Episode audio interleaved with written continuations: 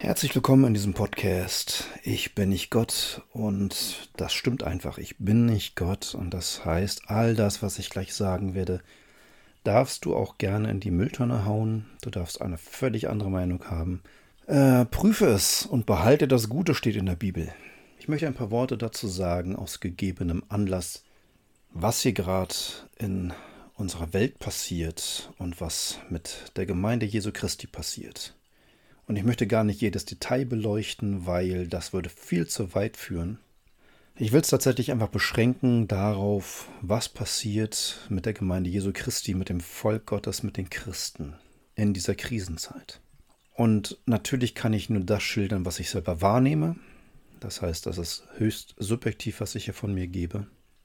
Und vielleicht hast du ganz andere Erfahrungen gemacht. Und da würde ich es immer sehr interessant und spannend finden, sich dann auszutauschen. Wer nimmt was wahr und wie können wir die Situation verstehen und vor allen Dingen, was machen wir dann draus? Aber hier kommt meine Version. Ich weiß noch, dass zu Beginn dieser Krisenzeit im März 2020 einige Christen dachten, ach naja, bis zum Sommer geht das ganze Zeug und dann beginnt wieder unsere Normalität. Und ich war damals schon relativ kritisch und habe das nicht so recht geglaubt. Und ich würde mittlerweile sagen, wir werden nie wieder in die Zeit kommen, die wir vor März 2020 hatten. Mittlerweile ist so viel passiert und es wird noch einiges mehr passieren, wo uns die Ohren schlackern werden. Und es wird um die Frage gehen, wie gefestigt bist du in Jesus Christus? Zu sagen, dass Jesus Christus mein Herr und Erlöser ist, das ist ein urchristliches Bekenntnis. Ja, darin macht sich Christsein fest, dass wir Jesus als Herrn und als Erlöser bekennen und das Glauben im Herzen und dann entsprechend leben, uns bemühen, entsprechend zu leben. Daran führt nichts vorbei. Da hilft keine Kirchensteuerzahlung, da hilft es nicht, dass man als Baby mal getauft wurde, da hilft es nicht, dass man zur Weihnachtsgottesdienstfeier dann in einen Gemeindesaal geht. Das alles macht mich noch nicht zum Christen, sondern tatsächlich dieses ganz persönliche Bekenntnis, dieser ganz persönliche Glaube und das persönliche Handeln entsprechend. Darin erkenne ich, dass jemand Christ ist. So erkenne ich das auch aus der Bibel. Und ich glaube, dieses Profil, dieses Bekenntnis wird in diesen Zeiten extrem herausgefordert. Denn ich spüre, wie wir es auch im Volk Gottes mit Ängsten zu tun haben. Verschiedenste Ängste. Da gibt es die Angst davor, seine Freiheit zu verlieren und morgen in einer Diktatur aufzuwachen. Da gibt es die Angst davor, wirtschaftlich den Bach runterzugehen, eines Tages unter der Brücke schlafen zu müssen. Aber die dominierende Angst ist eher die, zumindest bei der Mehrheit der Christen, die ich kenne, dass man Angst vor dem Virus an sich hat und Angst davor hat, schwer zu leiden oder gar zu sterben. Und die andere Angst, die dann gleich hinterherkommt, ist die, dass man verantwortlich dafür ist, dass sich andere anstecken durch einen. Und man ist verantwortlich für den Tod von anderen. Wie schrecklich. Und das sind die Ängste, die da aufeinander prallen teilweise und die auch Unverständnis auslösen können für die Position des anderen. Wir haben es also mit einem zutiefst emotionalen Geschehen zu tun. Und wohl dem, dem es gelingt, dann Miteinander zu bleiben, trotz unterschiedlicher Positionen, und wem es gelingt, auch sachlich und respektvoll miteinander zu reden. Wohl dem, dem das gelingt. Denn das ist eine hohe Kunst. Wenn nämlich Ängste im Spiel sind, wird es ganz, ganz schwer, sachlich zu bleiben und nicht gegeneinander zu werden. Eine große Herausforderung auch für das Volk Gottes. Auch wir sind einfach nur Menschen, oder? Teilweise nicht immer getrieben vom Heiligen Geist, sondern teilweise eben getrieben von ganz menschlichen Reaktionen und emotionalen Mustern. Und zugleich ist es ein sehr geistliches Geschehen. Denn die Frage, auf die es hinausläuft, ist die, wer oder was ist wirklich mein Gott? Wer oder was ist wirklich dein Erlöser? Ist es der Glaube an eine freiheitliche Demokratie, die jeden so sein lässt, wie er gerne mag? Ist es der Glaube an die Wirksamkeit einer Spritze? Wer oder was ist wirklich dein Gott? Der materielle Wohlstand, der vielleicht flöten gehen wird in den nächsten Monaten und Jahren? Wer oder was ist wirklich dein Gott? Und deshalb sage ich wohl dem, der bekennen, glauben und entsprechend handeln kann, dass Jesus Christus unser Herr und Erlöser ist. und nicht mein Wohlstand, nicht meine Gesundheit und auch nicht der Glaube an eine gewisse Staatsform. Und das sagt sich so einfach, ich weiß. Und das zu bekennen und zu glauben und entsprechend zu handeln, ist eine andere Nummer. Das muss jeder für sich selber durchbuchstabieren. Aber deshalb sage ich, wir haben es mit einem emotionalen, geistlichen Geschehen zu tun. Emotional, weil hier tief liegende Ängste aufeinander prallen können. Und mit einem geistlichen Geschehen, weil dann die Frage steht, von wem erhoffe ich mir schlussendlich Erlösung und Rettung? Was glaube ich denn, dass meine Zukunft sein soll von Gott her? Und wir bekommen als Gemeinde Jesu Christi große Probleme, wenn wir anfangen, andere Götter anzubeten. Wer meint, gegen alles in Rebellion zu gehen, was die Regierung von sich gibt, und alles immer gleich höchst verdächtig ist, was die Regierung beschließt, weil man Angst hat, dass man in einer Diktatur gerät, dann fängt man an, diesen Glauben zu einem Gott zu machen, und damit fängt man an, sich gegen die Geschwister zu stellen. Dann alle anderen, die das nicht sehen und nicht zu denken, werden einem suspekt. Man fängt an, sich zu verschließen, sich nicht mehr zu öffnen, sucht nicht mehr, die Gemeinschaft mit Christen, die eine andere Perspektive haben, sucht mehr und mehr seinesgleichen. Ein ganz menschlicher, natürlicher Vorgang, absolut verständlich. Aber ist das auch okay vor Jesus? Ist das richtig vor unserem Herrn und Erlöser? Andere bewegen sich mit der Angst durch die Gemeindelandschaft, dass der Virus sie erwischen könnte und sie schwer erkranken könnten und sterben könnten. Und ja, Sterben und Tod sind schreckliche Dinge.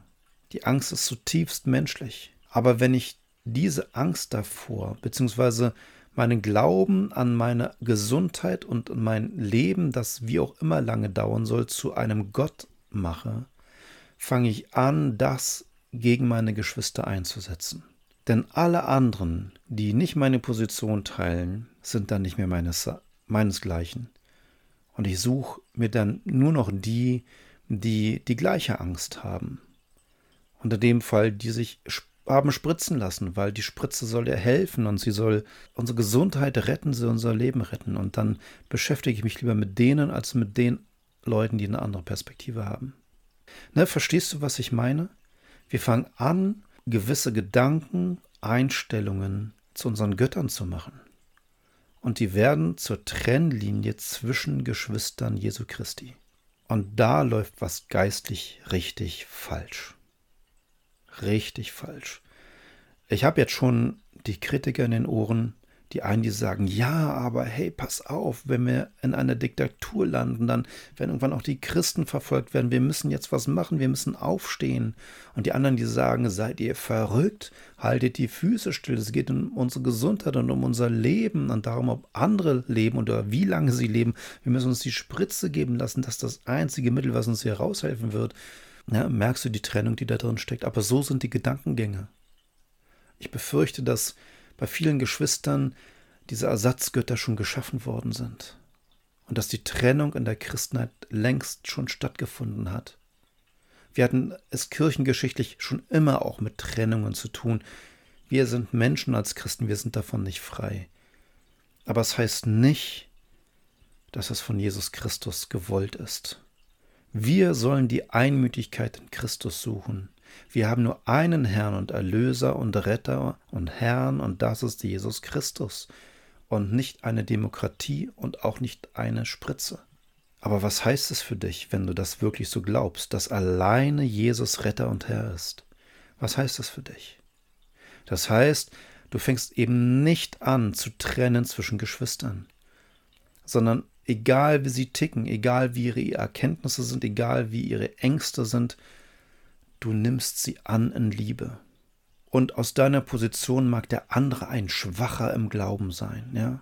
Ja, der andere schwach im Glauben, weil deshalb hat er sich die Spritze geben lassen. Er hängt halt sehr an seinem Leben und an seiner Gesundheit. Aber der, der sich die Spritze hat geben lassen, der denkt vielleicht, der andere ist ein Schwacher im Glauben. Ja, weil er der Regierung nicht vertraut und immer so skeptisch ist und nicht sieht, dass er auch andere gefährden kann. Ja, wie kann man nur so, so egoistisch sein? Ja, das ist ein Schwacher im Glauben, der andere. Ne, so, und schon wieder, schon wieder sind wir dabei, uns zu trennen und dem anderen Vorwürfe zu machen. Aber wenn du es in Liebe ansiehst, dann sind diese Unterschiede für dich keine Trennung, sondern ein Grund, umso mehr für den anderen zu sein und ihn zu stützen. Ja, dann ist unser Auftrag der, dem, der Angst vor dem Virus hat, beizustehen und deutlich zu machen, ich werde dir helfen, wenn du in Not bist. Und ich verstehe dich in deiner Sorge und Angst. Und lass uns beten, dass Gott dich verschont, dass du verschont wirst von einer Krankheit. Lass uns beten dafür, dass du sicher bist. Lass uns ja, beten für dich. Ich bin für dich. Kann ich dir Gutes tun? Fragezeichen. Und andersrum genauso. Das ist das, wohin Jesus eigentlich möchte. Wir kommen dann nur an ganz, ganz praktische Probleme. Denn der Gesetzgeber sagt, oder auch die Exekutive, das ist ja nicht mal das Gleiche, ne, sagt, es gelten bestimmte Regelungen für die Geimpften, andere als für die Ungeimpften. Das heißt, von der Obrigkeit her findet eine Differenzierung statt.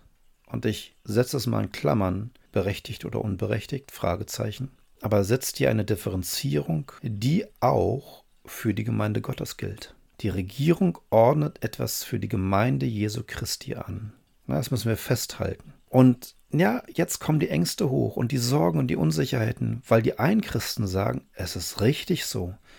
Ich will meine Gesundheit schützen, ich will die Gesundheit anderer schützen. Ich mache es so, wie die Regierung sagt. Und die anderen sagen, Leute, was machen wir denn hier? Das geht doch nicht, dass die Regierung uns hier hinein regiert in das, was eigentlich Gottes Sache ist. Ja, das geht ganz schnell. Und wir haben dann praktisch gleich ganz viele Probleme und Schwierigkeiten. Es läuft auf die Frage hinaus, gehorchen wir dem, was die Regierung hier anordnet, oder befolgen wir das nicht? Das ist die Frage. Und auch hier gibt es wieder unterschiedliche Erkenntnisse. Die einen Christen, die sagen, seid der Obrigkeit untertan, heißt, ich tue alles, was die Regierung anordnet, sofern ich nicht direkt jetzt wirklich einen Menschen töten muss oder klauen muss oder ne, wo es dann ganz eindeutig um Sünde geht. Aber so lange tue ich das, was die Regierung von mir möchte. Und das muss nicht immer logisch sein, es muss nicht immer Sinn machen, ich tue es einfach. Seid der Obrigkeit untertan, das ist ein Gebot Gottes in der Bibel. Und die anderen sagen, ja, seid der Obrigkeit untertan, Amen, das stimmt, aber es gibt Grenzen. Nämlich dann, wenn der Wesenskern von Gemeinde angegriffen ist, wenn Gemeinschaft verunmöglicht wird, wenn eine Trennung zwischen Christen hineinkommt, die Gott so nie vorgesehen hat, aber wir sie praktisch umsetzen, nämlich die Trennung zwischen Geimpften und Ungeimpften. Da fangen wir an, einen Spalt hineinzutreiben. Da wird Gemeinde korrumpiert und geschädigt und geschwächt. Und dem können und wollen wir nicht mehr folgen. Denn das hier ist Gottes Sache und nicht Sache der Regierung. Und schon wieder haben wir unterschiedliche Erkenntnisse. Und dann kann man zwar locker sagen, ja, Erkenntnisse sind Stückwerk und jeder mag das so handhaben, wie er gerne mag. Und wir merken an diesem Punkt, nein, das funktioniert hier nicht. Das funktioniert eben nicht. Denn wenn die einen sagen, wir halten uns an die staatlichen Regelungen, dann heißt es, es werden automatisch zurzeit Geschwister ausgeschlossen von Gemeinschaft, beziehungsweise es werden ihnen Hürden aufgebaut. Wenn die anderen aber sagen, wir achten nicht mehr auf die staatlichen Gebote, begeben sie sich in eine Sphäre, der zunehmenden Illegalität. Noch sind es keine Straftatbestände, was die Regierung hier formuliert hat, Kontaktverbote, Kontaktbeschränkungen und dergleichen, sondern Ordnungswidrigkeiten, die Bußgeld bewährt sind.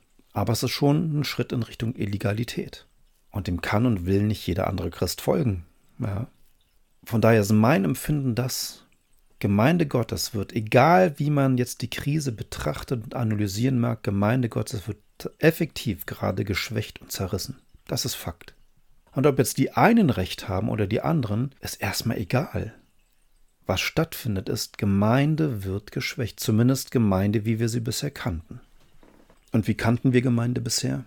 Wir kannten Gemeinde so, da gibt es ein Gemeindehaus, da gibt es einen Angestellten, den Pastor, vielleicht auch den Gemeindepädagogen, Gemeindediakon, Jugendreferent und so weiter, also auch in weiblicher Form denkbar natürlich, ja. Und wir haben unsere sonntäglichen Gottesdienstfeiern. Wir haben ein Gemeindeprogramm, am besten Fall für jede Altersgruppe und so weiter und so fort. Wir haben einen tollen Homepage-Auftritt, pipapo, sonst was für Zeug dabei. Aber Gemeindeleben, was zentral am Sonntag stattfinden soll, kombiniert mit einem feststehenden Gebäude, wo es eine bestimmte Reihenfolge der Geschehnisse gibt, also eine Liturgie, wo man weiß, okay, jetzt hat man sich hinzusetzen, jetzt hat man aufzustehen, jetzt hat man das Amen zu sprechen und danach gibt es das Kirchcafé. Na, so, das ist so Gemeinde in üblicher Form, zumindest vielerorts.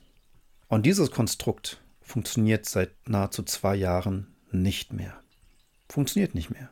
Kirchcafé gestrichen, manche Live-Veranstaltungen gestrichen, ersetzt durch Videochats.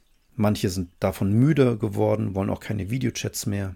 Manche wollen nicht die gesamte Zeit mit Maske da sitzen, haben sich verabschiedet von Gemeindeleben. Also das, was hier seit zwei Jahren stattfindet, stärkt Gemeinde nicht, sondern schwächt Gemeinde in der bisherigen üblichen Form. Aber all das muss doch vorbei an unserem himmlischen Vater, oder? Unser Vater im Himmel weiß doch um seine Kinder, um das Volk Gottes, um sein Eigentum, um seinen Tempel. Er weiß doch darum. Er lässt es zu. Was machen wir damit? Könnte es sein, dass Gott uns seit zwei Jahren dazu einladen möchte, offensiv einladen will dazu, Gemeinde anders zu denken?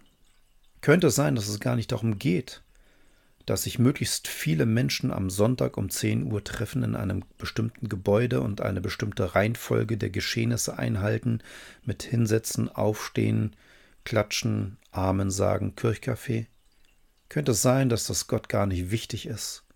Könnte es sein, dass er uns einlädt zu einer Gemeindeform, die ganz anders ist, wie wir sie noch gar nicht kennengelernt haben? Was könnte das für eine Gemeindeform sein? Was könnte das Gute in dieser Krise sein für Gottes Volk?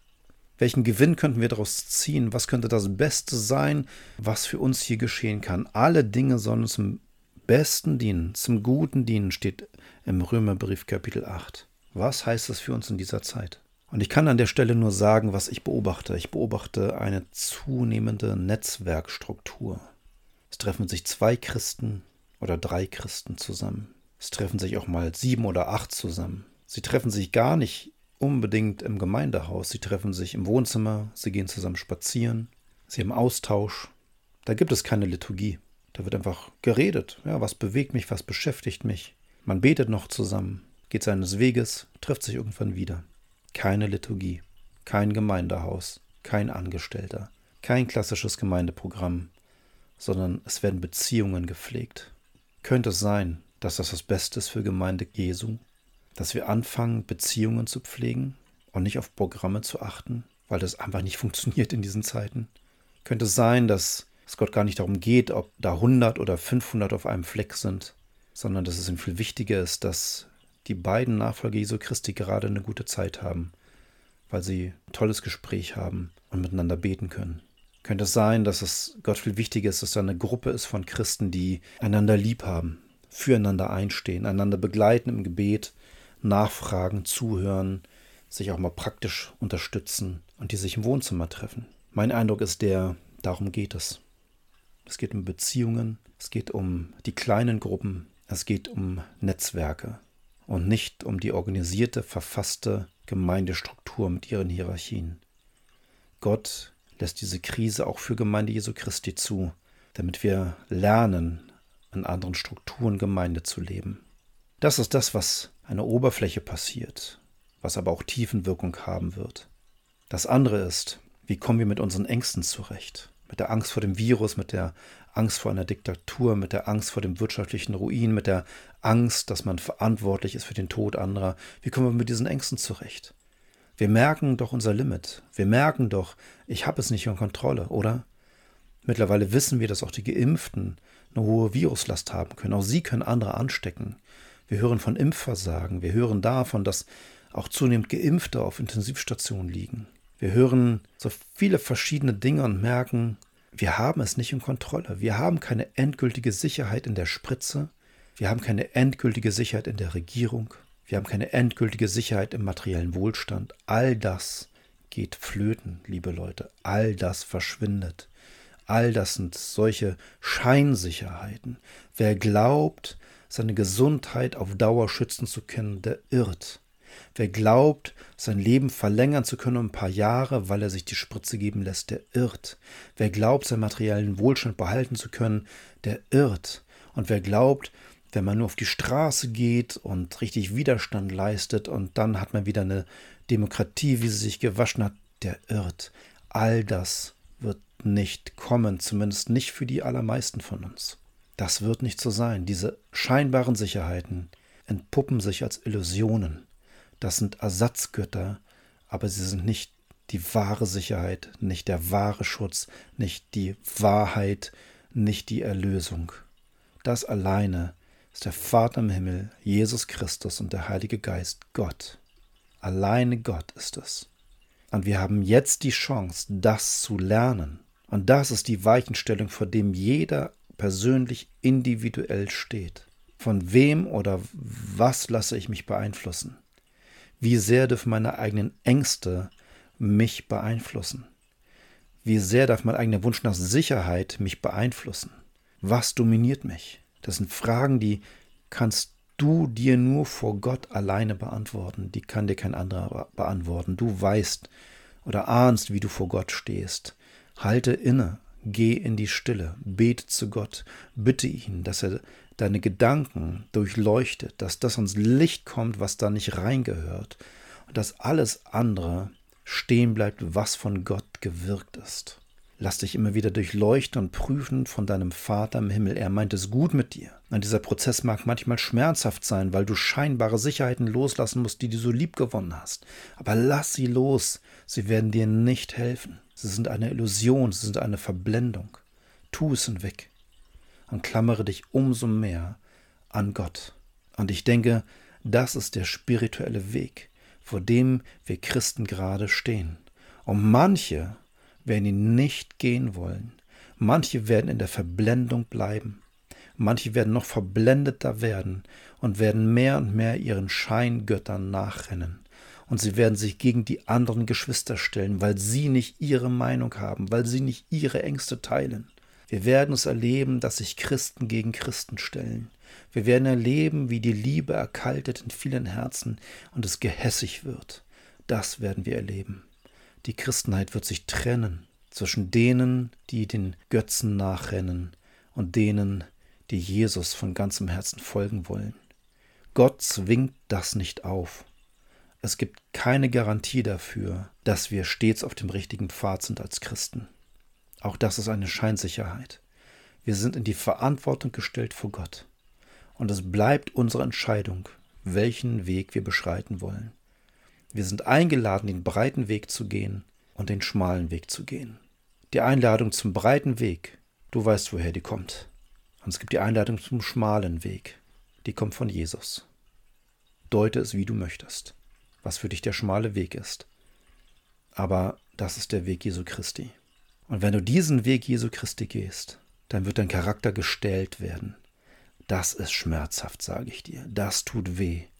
Du willst dein Herz offen halten in Liebe für Gott und für die Menschen, aber du wirst erleben, wie Leute dir Vorwürfe machen, wie Leute dich in die Ecke schieben. Du wirst erleben, wie Brüder und Schwestern sich gegen dich stellen.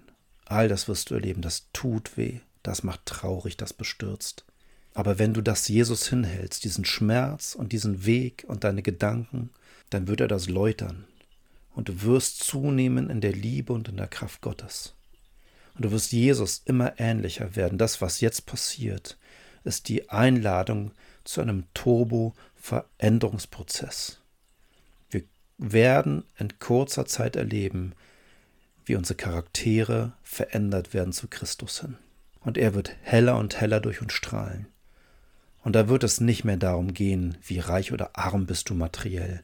Da wird es nicht mehr darum gehen, wie stark oder schwach ist deine Gesundheit. Da wird es nicht mehr darum gehen, bist du in einer Diktatur der Demokratie, sondern da wird es darum gehen, dass Jesus da ist und dass du mit deinem Herrn und Erlöser lebst und er sein Werk durch dich tun kann.